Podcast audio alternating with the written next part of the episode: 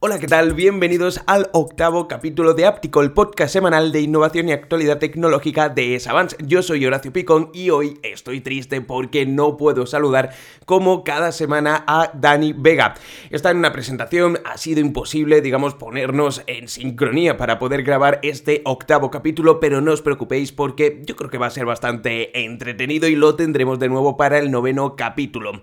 Así que nada, vamos a darle a saco, tenemos mucha actualidad de tecnología e innovación como cada semana vamos a tocar un poquito cada tema como a mí me gusta traeros este podcast, ¿no? Que creo que lo hace bastante dinámico. Y comenzamos, vamos a hablar por supuesto de la presentación de Xiaomi que ha presentado varios dispositivos entre ellos la Xiaomi Band 7 a un precio galáctico espectacular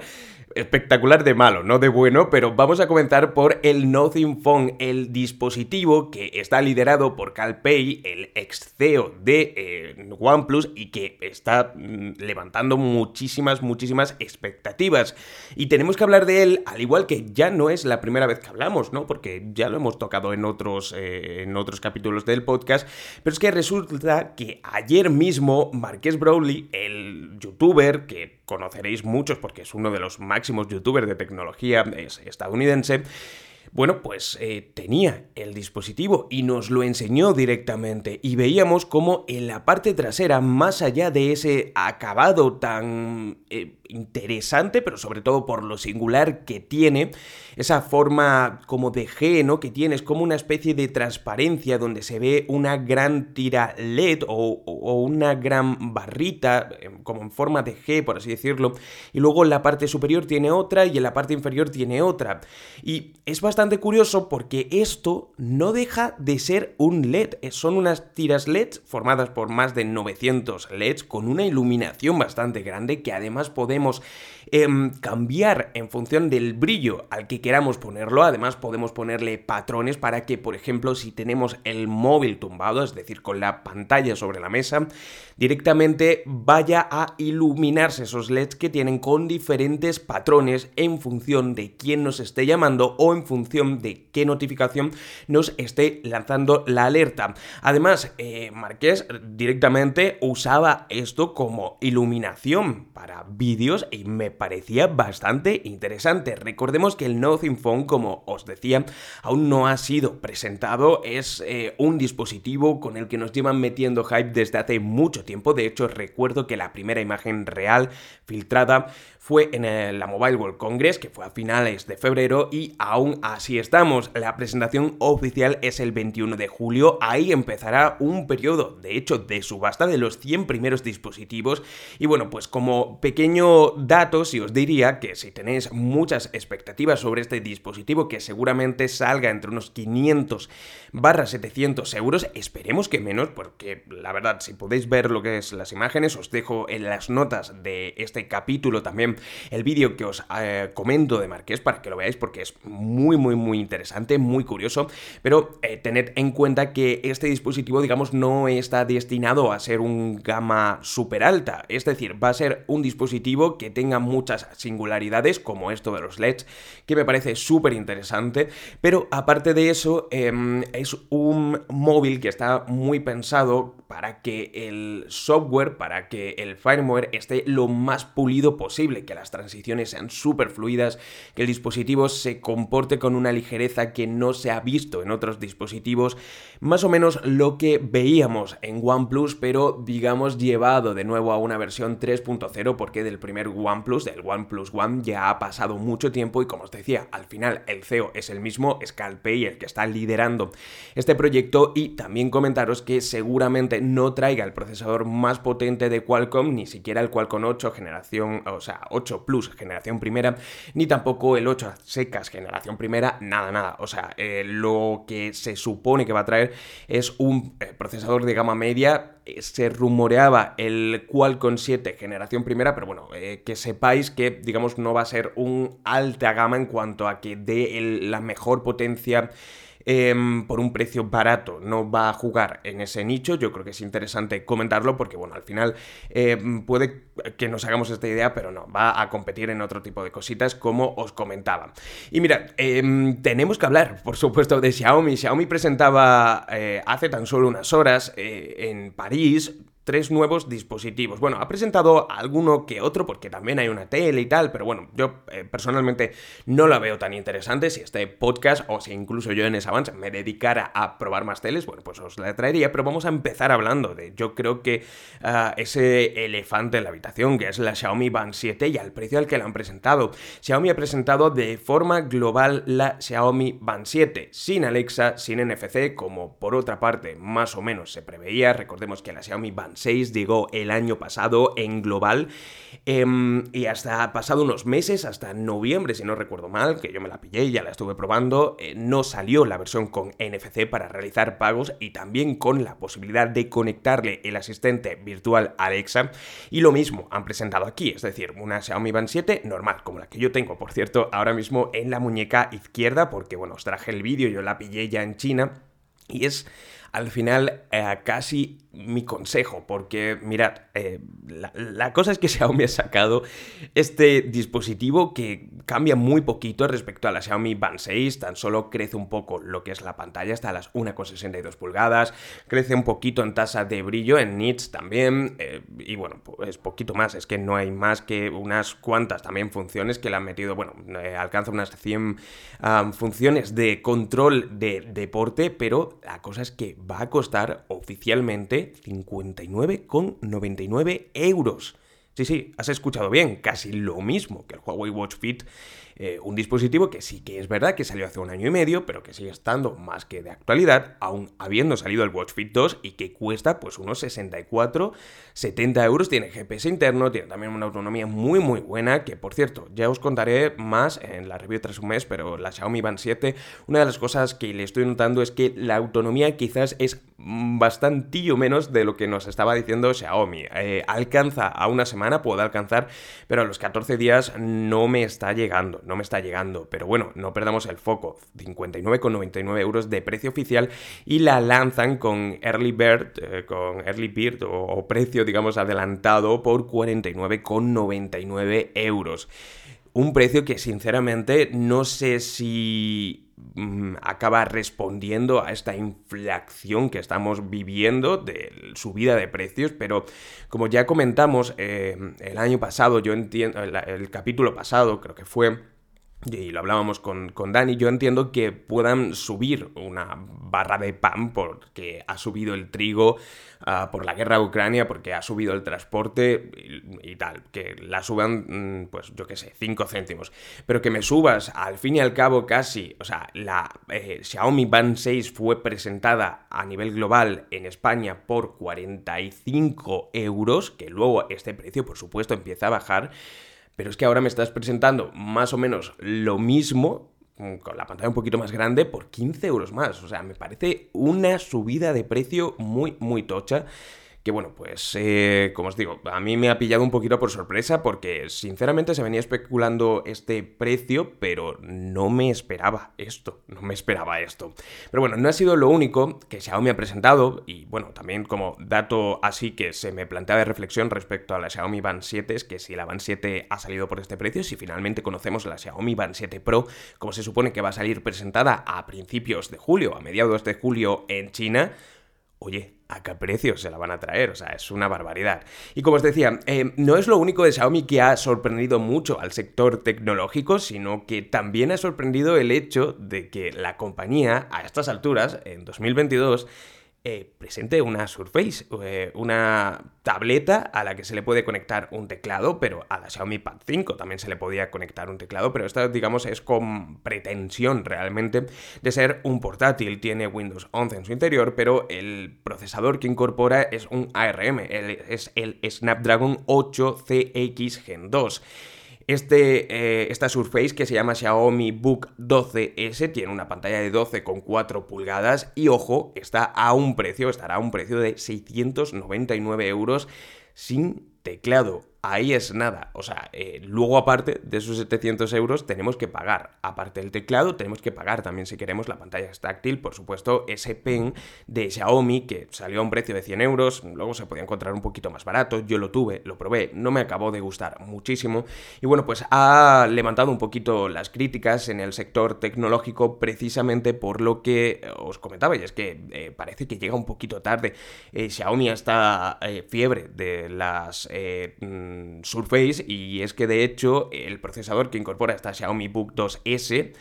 eh, fue, eh, o sea, venía en los dispositivos que se lanzaron en 2020, es decir, han pasado dos años y ahora Xiaomi le da por sacar esta tableta y no a un precio rompedor, por así decirlo, sino que más o menos está a la misma altura de lo que eh, nos podemos encontrar en otros dispositivos de otras marcas, también similares a la compañía china. Em, en cuanto a rumores, porque os voy a hablar ahora también de otro tercer dispositivo que se ha presentado, en este caso en el mundo de la movilidad, por así decirlo, pero pasamos brevemente a comentar un par de rumores de filtraciones sobre Xiaomi. El primero, que parece que el Redmi K50S, que es, digamos, la serie que luego a nivel global se presenta como F4, la de Redmi K50, ahora va a salir un dispositivo S que parece que eh, traería en su interior un Qualcomm 8 Plus generación primera. Em, esto todavía se está, digamos, conformando, pero parece que, ha salido al menos certificado, parece que va a salir en China, lo que no sabemos es cuándo, porque seguramente mi apuesta es que llegue quizás antes de Navidad, quizás sobre septiembre, octubre, ¿por qué? Bueno, pues porque de hecho Xiaomi todavía no ha presentado su primer dispositivo con el procesador más top de Qualcomm, recordemos, el procesador que de nuevo va a estar fabricado por TSMC, en vez de Samsung, Samsung cogió el relevo de la fabricación de los procesadores más top en 2021, a finales de 2021, y estuvo produciendo los Qualcomm 8 generación primera, algo que parece que no acabó de convencer a, a,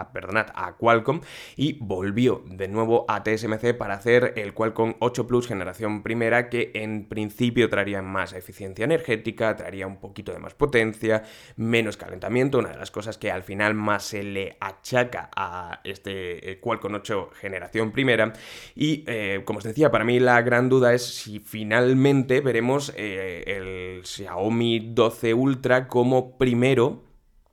trayendo este, este, procesador, el Qualcomm 8 Plus generación primera, y es que se está especulando que sí, a pesar de Motorola haber medio anunciado hace unas semanas que sería su propio dispositivo, como también hizo con el Qualcomm 8 generación primera, fue la primera marca en sacar un, eh, dispositivo con el procesador eh, más top de Qualcomm o con el nuevo procesador más top de Qualcomm. Parece que Xiaomi eh, está avanzando en la línea de presentarlo pues la segunda semana de julio, así que bueno, iremos contando todo respecto a esto porque es un evento que a mí personalmente me va a interesar bastante, va a ser en China, eso sí, parece que no se va a presentar de momento en versión global, pero sobre todo porque es cuando se supone, según las filtraciones, que vendría esa Xiaomi eh, Band 7 Pro con GPS, con pagos, etcétera, etcétera. Ya os iré diciendo. Y el segundo de los rumores que os tenía que comentar, que bueno, no es rumores porque os lo puedo eh, confirmar casi al 99,9%, es que eh, mañana mismo, o sea, a unas horas de cuando estoy grabando esto, el jueves 23 de junio va a salir presentado tanto el Poco F4 como el Poco X4 GT. Dos dispositivos muy esperados sobre todo por la propia denominación más que por las especificaciones que tienen y os hago este apunte. Básicamente porque mm, el Poco F4 va a traer en cuanto a rendimiento pocas novedades respecto al Poco F3. Eh, de hecho va a traer en su interior un Qualcomm Snapdragon 870. Va a traer una cámara de 64 megapíxeles que ahí sí se supondría que, bueno, mejor mejora eh, lo que trae el Poco F3 y también nos vamos a encontrar con una pantalla AMOLED de 120 Hz, nos vamos a encontrar con carga rápida de 67 vatios, en esto sí también mejoraría el Poco F3 que recordemos que tiene 33 vatios. Y bueno, pues eh, al final la trasera y digamos todo el propio diseño va a ser similar a lo que ya nos eh, ya, vimos presentado en el, si no recuerdo mal, era el Redmi K50S, si no recuerdo mal. Em, el 870 no es mal procesador y sobre todo, eh, al final también tenemos que recoger un poquito cable o, ser conscientes, y yo recuerdo que lo he hecho en alguna ocasión de a, Xiaomi o cualquier marca, oye, ¿por qué si están subiendo tanto los precios de los procesadores, por qué si Snapdragon no está presentado nada realmente interesante, no sacas más o menos el mismo procesador? Le das un cambio de aire, le pones una mejor potencia, una mejor carga, Ah, una mejor cámara y ya está, no hace falta que saques un mejor procesador todos los años. Bueno, pues parece que lo están haciendo aquí y la verdad, sinceramente a nivel de marketing, a nivel de percepción en un mundo en el que estamos acostumbrados a que todo uh, mejore exponencialmente, eh, el hecho de que traiga este dispositivo en 870 mm, eh, choca un poco, pero como os digo, hay que ser también consciente de lo que lo hemos pedido a Xiaomi o lo que hemos pedido también a otras marcas. Y bueno, pues el 870 es un dispositivo que al final sabemos, es un procesador que al final sabemos que funciona muy bien, tiene un rendimiento casi a la altura de un procesador top. Eh, ya hice, de hecho, pruebas con, ahora por último, con el Black Shark 5 que trae este eh, mismo procesador, de hecho unas especificaciones bastante similares a la que traería este F4. Bueno, trae más carga y tal, pero también es más barato y es que eso es lo realmente interesante, y es que este dispositivo, según lo que hemos podido conocer, va a estar en torno a unos 380 y poco de euros y 500 euros la versión, digamos, más top y también con más cositas. Entonces, em, al final, esto va a ser un dispositivo que yo creo que se va a vender mucho, sobre todo si sale realmente a este precio y no le pasa algo como lo que hemos visto en la Xiaomi Band 7, de que de repente se les vaya la pinza y lo pongan por pues yo qué sé, por 600 euros teniendo también el 870. Y bueno, pues ya dentro de unas horas, como os decía, escucharéis mucho hablar sobre él porque, porque bueno, pues para ser presentado, de todas maneras ya os estoy diciendo, yo prácticamente todas las especificaciones porque van a ser así. En la otra cara de la moneda nos encontramos con el Poco X4 GT, un dispositivo con 5G, un eh, MediaTek Dimensity 8100, 144 Hz la misma tasa de refresco, eso sí, LCD eh, que ese Black Shark que os comentaba, la pantalla importante, como os decía, que lo he dicho un poquillo de pasadilla, pero eh, es verdad, LCD, veremos cómo se ve esto. Yo creo que de hecho el Poco X4 GT lo voy a tener dentro de muy poquito por aquí. Y bueno, pues sale presentado también a la misma vez, carga turbo, entre comillas, de 67 vatios y veremos precios. Se estima entre unos 300 y unos 450 euros, la versión más top. Veremos, sobre todo porque al final, como digo, y, yo creo que tengo razón, este tema de los precios es lo que pone en contexto un dispositivo en función de las características. No es lo mismo que me digas, mira, pues un dispositivo cuesta 999 euros y trae el Qualcomm 8 Plus, generación primera, una cámara de 200 megapíxeles de un sensor de Sony super top, super ultra y una carga rápida de 200 vatios, y pues por 999 euros puedes estar bien, una pantalla 4K, etcétera. Pero si digamos son las especificaciones de, por ejemplo, el Poco F4 que os he dicho antes, desde luego no, ¿no? Entonces ese precio siempre sirve como para poner un poco el contexto de, mm, de cualquier dispositivo. Y cerramos esta parte de rumores de, de, de, Xiaomi, que viene bastante calentita, la verdad, porque además se ha filtrado que hay una Redmi Pad de la que ya os hablé en el canal, por cierto, en camino, que parece que saldría o dentro de unas semanas o ya eh, en septiembre, pero bueno, esto de pasada. Y el otro rumor que os tenía que decir es que se ha filtrado también que ha pasado una certificación el Xiaomi Watch Color 3, que saldría presentado seguramente a mediados, finales de septiembre en China con eSIM, la primera vez que incorporaría un reloj inteligente de Xiaomi, al menos con el sistema propio de la compañía, eh, la compatibilidad con tarjeta SIM virtual. Y, y os hacía hincapié en esto del sistema propio operativo de la compañía para relojes, porque recordemos que no es el primer Xiaomi que sale con SIM virtual, porque el Xiaomi Mi Watch, el original, de original, el cuadrado que traía Wear OS, tenía compatibilidad con tarjeta SIM virtual. Estamos hablando de un dispositivo que salió presentado hace tres años, que a mí me flipaba, que sé que a día de hoy tiene también todavía muchísimos adeptos, muchísimas personas que lo utilizan, y con razón, es una auténtica maravilla, era una auténtica maravilla y lo sigue siendo. Y mm, abandonamos, como os decía, esta parte de rumores para comentaros el último de los dispositivos que a mí me parece más interesante de los que presentó Xiaomi ayer en París, la Xiaomi Electric Scooter 4 Pro su nuevo patinete de un precio de... Bueno, os voy a decir primero las especificaciones, ¿vale? Porque si no, como os diga el precio vais a decir, ¡ay, qué caro! Ya no vais a escuchar nada más. 45 eh, kilómetros de autonomía, neumáticos... Ah, de 10 pulgadas, frenos doble EABS, 25 kilómetros por hora máximo de velocidad, obviamente sin ser hackeada, bueno, hackeada, eh, modificada, porque recordemos que 25 kilómetros es el máximo que está permitido prácticamente en todos los eh, eh, países de la Unión Europea. Es decir, si este em,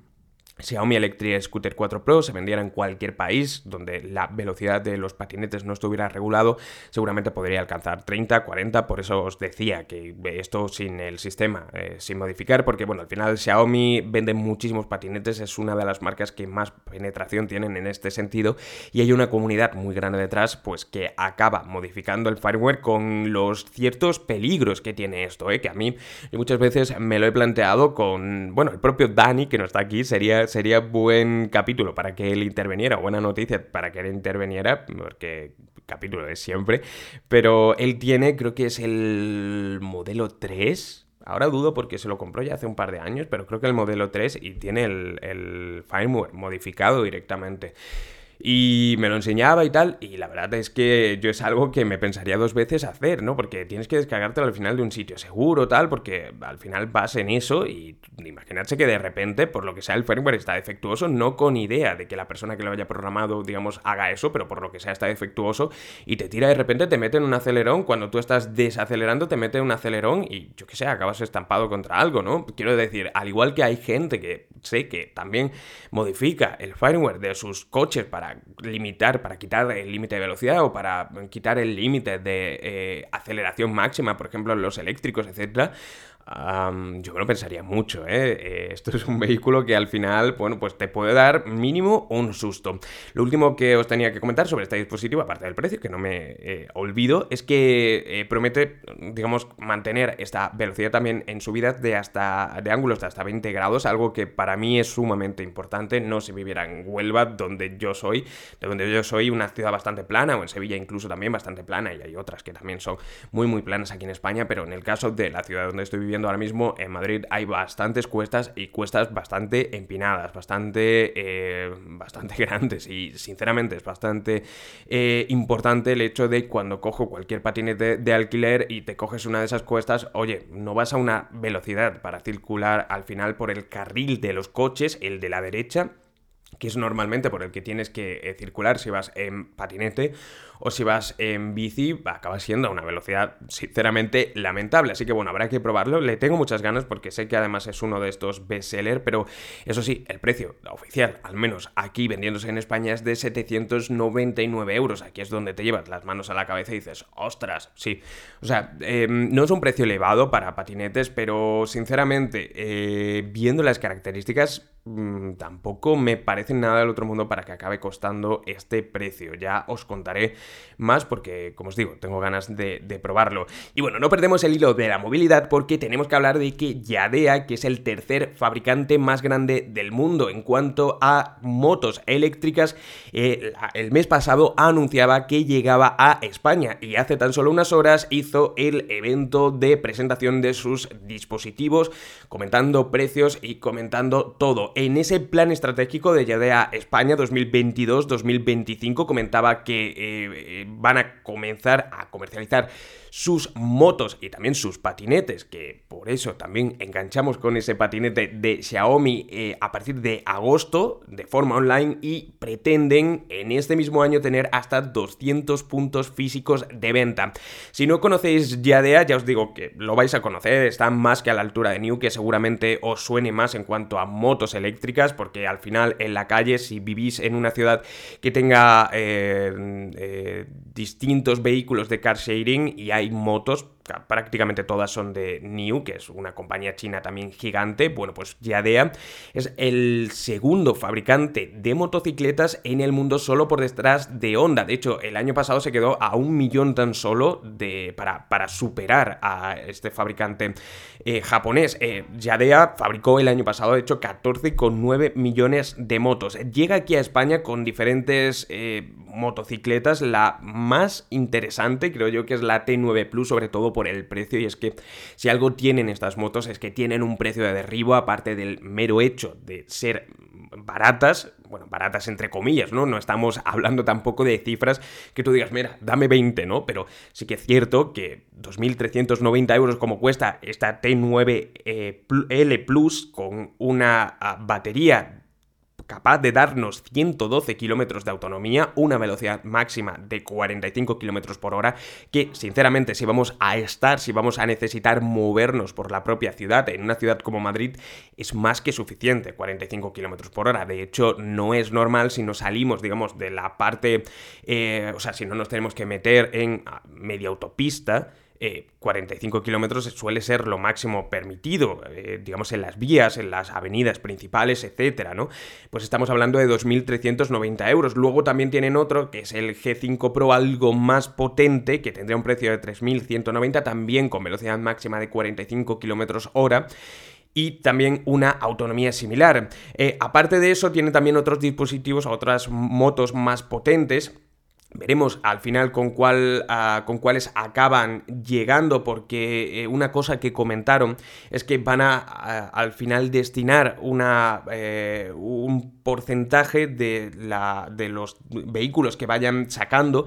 tanto para flota de car sharing, para flota de diferentes empresas, como también para venta a particulares. Es decir, estos de ya de al final no, no, no, no cierran la puerta a la manera que también hemos visto que las compañías chinas, tanto de vehículos eh, de dos ruedas como también de vehículos de cuatro, están entrando en España. Es que recordemos que fabricantes eh, chinos de coches están llegando aquí a España con un modelo directamente de car sharing, vendiéndolos también también al público, como va a hacer Yadea, pero también ofreciendo servicios de suscripción de coches y cosas así a las que nosotros personalmente pues no estamos tampoco tan acostumbrados. Luego aparte, y esto me gusta más todavía, los eh, dos nuevos eh, mm, patinetes también de Yadea que van a sacar al mercado K5S y K5S Pro, de los que no sabemos el precio, el K5S tendría 45 kilómetros de autonomía y eh, el Pro tendría 65 kilómetros de autonomía, lo que ya os he comentado cuando hablábamos del Xiaomi, con una ah, potencia máxima al final o con una velocidad máxima de 25 kilómetros por hora, como sabéis, porque ya os lo he dicho, eh, limitado directamente por las leyes, en este caso españolas, aunque creo que como os, decía que eh, es algo que también se ha impuesto en toda la Unión Europea. Estaros atento porque esta marca, desde luego, pues viene pisando fuerte y no porque lo diga yo, sino nada más que hay que ver las cifras de venta y seguramente si no suena nada Yadea, al igual que no sonaba nada New hace mm, un año y medio, bueno, pues ya os digo yo que el año que viene vais a ver mucho Yadea y más si os gusta el tema de las motos, si os gusta el tema de los patinetes, lo vais a ver seguro. Y pasamos ahora a también hablar de movilidad, pero pasamos a las cuatro ruedas. Y es que Tesla... Eh, tiene una curiosa noticia y es que se ha visto obligada a no circular por ciertas zonas de China. ¿Por qué? Pues muy simple, entre comillas, al menos a juicio del gobierno de Xi Jinping, y es que eh, no quieren que los sensores y las cámaras que tienen los vehículos Tesla mapeen ciertas zonas, zonas como por ejemplo, bases militares, eh, zonas, digamos, diplomáticas, zonas también de eh, parkings, entiendo, gubernamentales. La verdad es que lo que es la propia nota es bastante inespecífica. Elon Musk, de hecho, ha salido negando esta noticia, pero no es, de hecho, la primera vez que conocemos algo similar, porque ya hace cuestión de un año así, eh, China dijo directamente a, Tesla, perdonad, a los empleados que de diferentes, eh, pues eso, eh, tanto centrales nucleares, centros logísticos de importancia, bases militares que no llevaran, que no podían tener coches Tesla precisamente por intentar dar la menor información posible a una empresa extranjera. Recordemos que de todas maneras Tesla tiene muy buena relación con China, o el gobierno de China tiene muy buena relación con Tesla. En primer lugar, por la Gigafactory que tiene la compañía y que está fabricando coches para más de medio mundo. De hecho, los Model Y, los Model Y que llegan aquí a Europa desde hace un tiempo y los Model 3 también vienen fabricados directamente desde Pekín. Tienen muy buenas relaciones laborales, a China le viene bien, a Tesla también le viene bien. Y bueno, pues este paso, desde luego, eh, es, es, raro, pero sobre todo, al igual que fue raro al final el de Estados Unidos, vetando todo lo que es el comercio con Huawei, bueno, pues no hasta ese extremo. Pero China parece que en pro de los intereses eh, estatales, pues toma este tipo de medidas. Y seguimos hablando de Tesla, en esta ocasión sí que quizás malas noticias para la compañía de Musk, y es que em, según un informe de Bloomberg, que salía hace tan solo unas horas,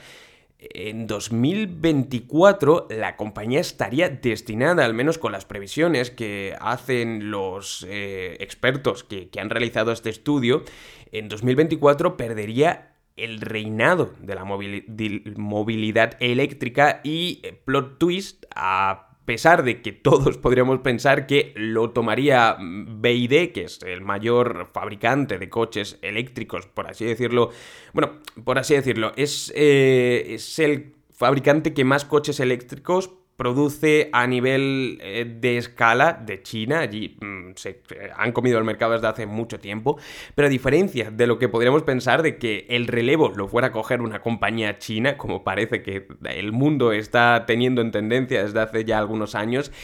Parece que sería el turno de nuevo de Volkswagen y es que según ese gráfico de crecimiento que vemos para los próximos años en este estudio, Volkswagen no solo reinaría en 2024 sino también en 2025. El segundo seguiría siendo por supuesto Tesla, además con casi la mitad de... o sea, con, el doble de eh, ventas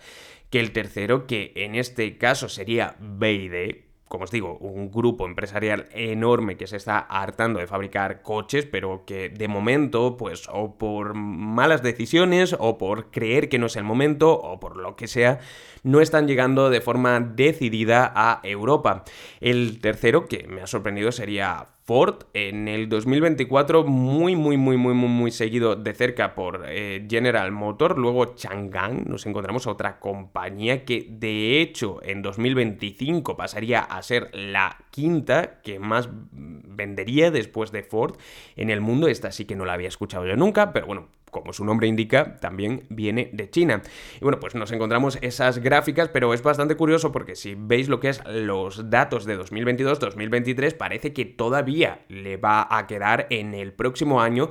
a Volkswagen por pasar a, Tesla, pero pues en 2024 la han visto bastante claro y, le dan ese, ese, gran subidón, ¿no? Em, sinceramente creo que puede ser así, porque eh, eh, estaba el otro día, eh, estuve en Berlín y me harté de ver coches eléctricos Volkswagen. Recordemos que Volkswagen no es solo lo que es la marca Volkswagen, sino que también tiene otras muchas compañías, si no recuerdo mal, por ejemplo SEAT, en este caso Cupra, que es como la división un poco de tanto de híbridos, eléctricos, están vendiendo aquí al menos en España, pero vi también cartelería de Cupra en Berlín, lo cual me sorprendió porque no sabía eh, que, estaban eh, vendiendo ese, esos coches allí. Y también nos encontramos con otros como por ejemplo Audi, también es de, es de Volkswagen, tiene un montón, un montón, un montón de marcas, incluso Porsche también es del grupo Volkswagen, Skoda, SEAT, como os decía, es decir, eh, no solo son coches Volkswagen, pero eh, tienen y parece que están tomando toda eh, la, el camino para que realmente sus innovaciones y sobre todo los precios de los coches pues lleguen al final a un público más amplio que por lo que sabíamos en las últimas horas eh, cada vez Tesla está más lejos de esto. Y es que empezó siendo, o el Model 3 empezó siendo ese coche democrático, ¿no? Que podría llegar a todo el mundo. Pero lo cierto es que cada vez está más, más caro. Y es que conocíamos hace muy poquito un aumento también de precio de todos los modelos de Tesla en Estados Unidos y luego posteriormente seguramente también llegue a Europa, ¿no? Como pasó la última vez. Em, y ahora sí, abandonamos ya la parte de movilidad y hablamos de ese Telegram Premium rápidamente porque eh, simplemente deciros que ya es oficial, ya lo hemos hablado en el último capítulo y creo que en el primero también hablamos sobre esto, en ese caso se estaba rumoreando. Y bueno, pues por 5,49 al mes, eh, también tenemos la posibilidad de pagar anualmente, vamos a poder acceder a diferentes eh, ventajas. Son muchas, os leo algunas, envío de multimedia y archivos de hasta 4 GB, Ninguna, por cierto, de estas ventajas no la tendríamos. Eh, es decir, antes, eh, mm, si, si, si, o sea, eh, durante estos años previos no se ha estado pagando nada. Digamos que porque entre este plan premium no eh, vamos a perder eh, ninguna de las características que teníamos anteriormente. Son cosas, digamos, que se le añaden. Envío de multimedia y archivos de hasta 4 GB, mayor velocidad de descarga, podemos seguir hasta 1000 canales, conexión de hasta 4 cuentas en, eh, en cualquier aplicación. Los chats pueden organizarse ahora en 20 carpetas, cada una de hasta 200, reserva de hasta 20 enlaces público, t.me, guardado de hasta 400 GIFs favoritos y 10 stickers favoritas, posibilidad de escribir una biografía más larga con incluso inclusión de enlaces, comentarios largos para fotos y vídeos, voz en texto, reacciones y stickers únicos, gestión de chats, distintivos y fotos de perfil animadas, no tendrá anuncios, aunque Mm, esto todavía no se ha aclarado del todo porque la, explicación, digamos, que tenemos es que los mensajes patrocinados de algunos canales públicos no serán mostrados. Veremos en qué se traduce esto porque yo desde luego todavía no he visto ningún mensaje patrocinado, no lo sé. Más iconos y, bueno, y la última sería más iconos en las aplicaciones que tendrían nuevos iconos para la pantalla de inicio. Em, estos serían los cambios. Bueno, pues mm, iremos viendo y también conoceremos seguramente pronto cifras de aquí a unos meses de hasta qué punto esto es rentable ¿no? para, para Telegram implementarlo o no. Em, y pasamos a una de las noticias que sinceramente a mí me ha sorprendido porque entre comillas, daba por muerto, o por lo menos muerta la idea eh, inicial de Google News. Y la em, cosa, la noticia, es que Google News vuelve a España con aplicación propia en Android, con una nueva interfaz con una nueva forma de mostrar, pero recordemos que en 2014 Google News, que era ese servicio de Google que te mostraba como un cachito de lo que es la noticia, el titular y unos dos primeros párrafos integrado directamente en el propio navegador, dejó de existir en muchas ocasiones por quejas de los propios editores. Bueno, pues parece que ahora en 2022, ocho años después, vuelve y en principio con el acuerdo de varios grandes grupos editoriales veremos a ver en qué se traduce esto porque mm, a mí esto me eh, os lo digo desde la perspectiva o desde la visión personal, os meto aquí un poquito de opinión, pero em, me, mm, me, preocupa, entre comillas, que Google se haga con tanto contenido. Y es que ahora mismo, a día de hoy, aunque lo hace más cómodo, pero se está comiendo básicamente el contenido de diferentes eh, sectores. Por ejemplo, para hacer una reserva de hotel, a día de hoy ponemos reservar, eh, reservar hotel en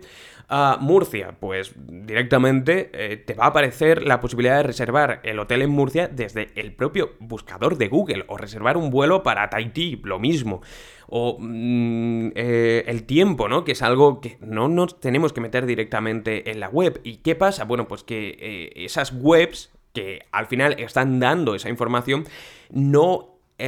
Google no les está pagando y a su vez al no entrar los usuarios en la web de esos contenidos que sí está mostrando pues no le aparece publicidad dentro de lo que es el propio website del verdadero creador de contenidos y por lo tanto bueno pues eh, llega a un modelo que la verdad es difícil. Yo no sé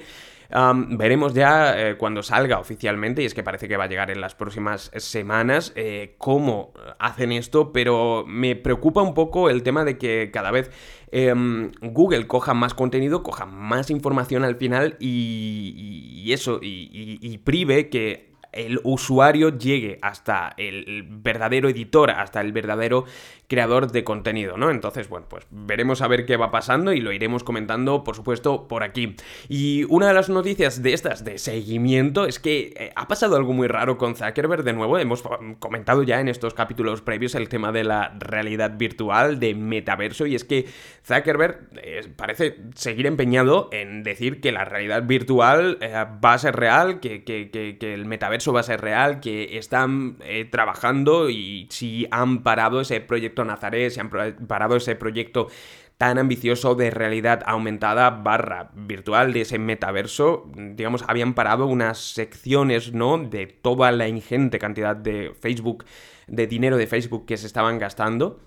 pues hablábamos hace un par de semanas que, le habían dicho los inversores, oye, eh, para un poquito el carro porque nos estamos gastando aquí un montón. Bueno, pues ha salido Zuckerberg hace tan solo unos días comentando que, no, que todo sigue para adelante, no como tal esos proyectos, que sí que se han cancelado, han cambiado, digamos, el equipo a otros equipos, pero que ellos siguen con la idea clarísima de crear un metaverso no solo, em, digamos, eh, como lo tenían planteado hace un año, sino que están trabajando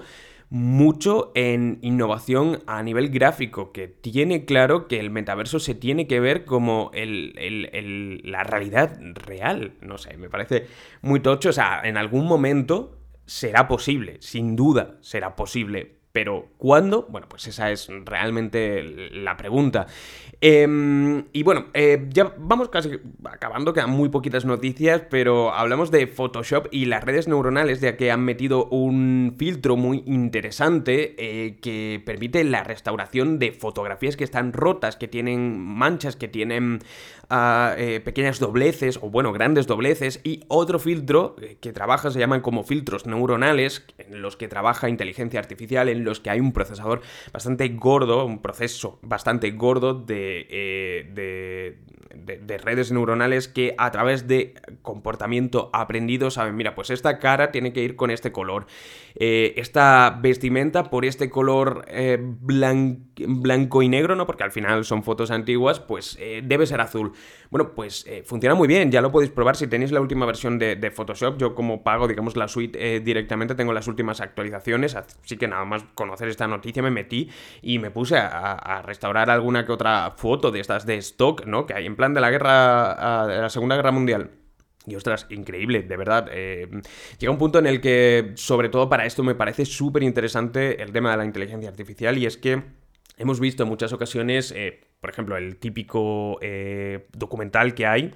de varios capítulos de la guerra, de la Segunda Guerra Mundial en color, que siempre como ponen ejemplo de cuántas cientos de personas estuvieron trabajando en ella, colorizando todo, que se llevó un montón de tiempo. Bueno, pues ahora con una herramienta así, que nos permita colorear y también restaurar fotografías, esto será fotograma fotograma, pero bueno, eh, habrá algo seguramente muy similar,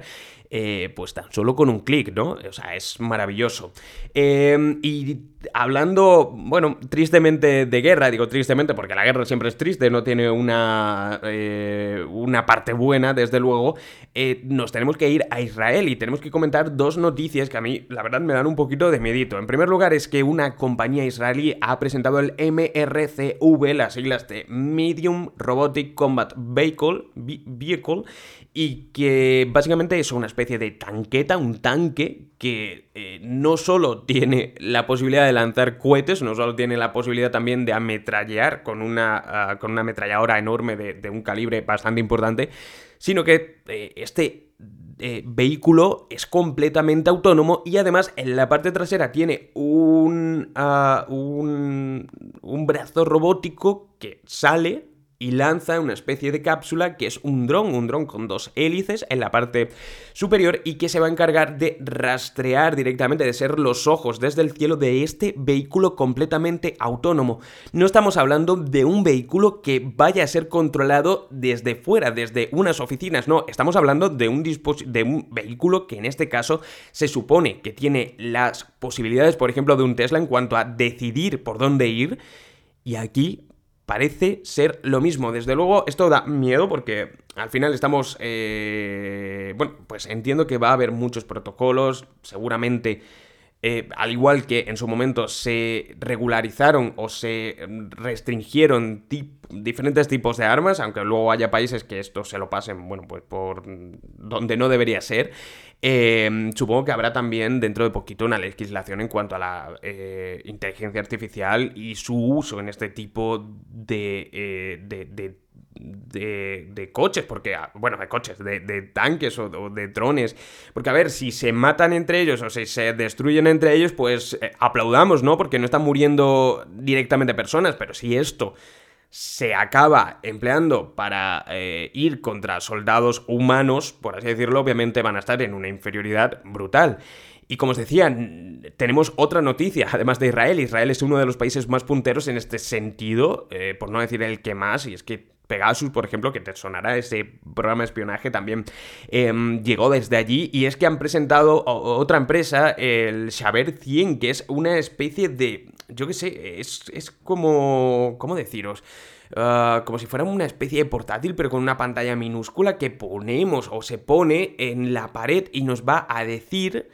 cuántas personas hay dentro de la habitación. Esto es bastante interesante porque al final lo que hace es que sin necesidad de mm, estar eh, dentro o de haber ninguna ventana, se va a saber directamente cuántas personas hay para estar preparados, ¿no? Si se va a hacer alguna operación para entrar. Em, esto lo han vendido también un poquito en los medios porque era bastante jugosito, ¿no? Venderlo como eh, un invento israelí que permite ver a través de las paredes. No es para tanto. Mirad el vídeo que os dejo en las notas de este eh, capítulo. Vais a ver cómo no es para tanto, pero bueno, sí que te da la información de dónde están las personas, cuántas personas hay y bueno, pues mm, diferentes cositas, ¿no? Eh, interesantes que pueden ser, pero bueno, desde luego hablar de este tipo de cosas da un poquito siempre de miedo teniendo en cuenta que son con usos militares. Y acabamos con una buena noticia, por supuesto, quería acabar así, no quería acabar con, una noticia de, guerra o de armas, em, y es que el precio de las GPU sigue cayendo. Y sí, yo sé que mucha gente estará aplaudiendo esto, y es que eh, según los datos que conocíamos,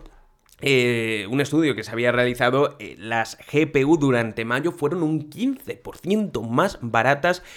eh, que en abril. Es decir, sigue la caída libre, parece que va casi en ese, mm, en ese rango de bajar del 15 al 15, 15, 15% dentro de nada. De hecho, yo creo incluso que se van a acabar viendo más baratas de los de lo que se veía antes de toda esta fiebre del Bitcoin, de la, de la criptominería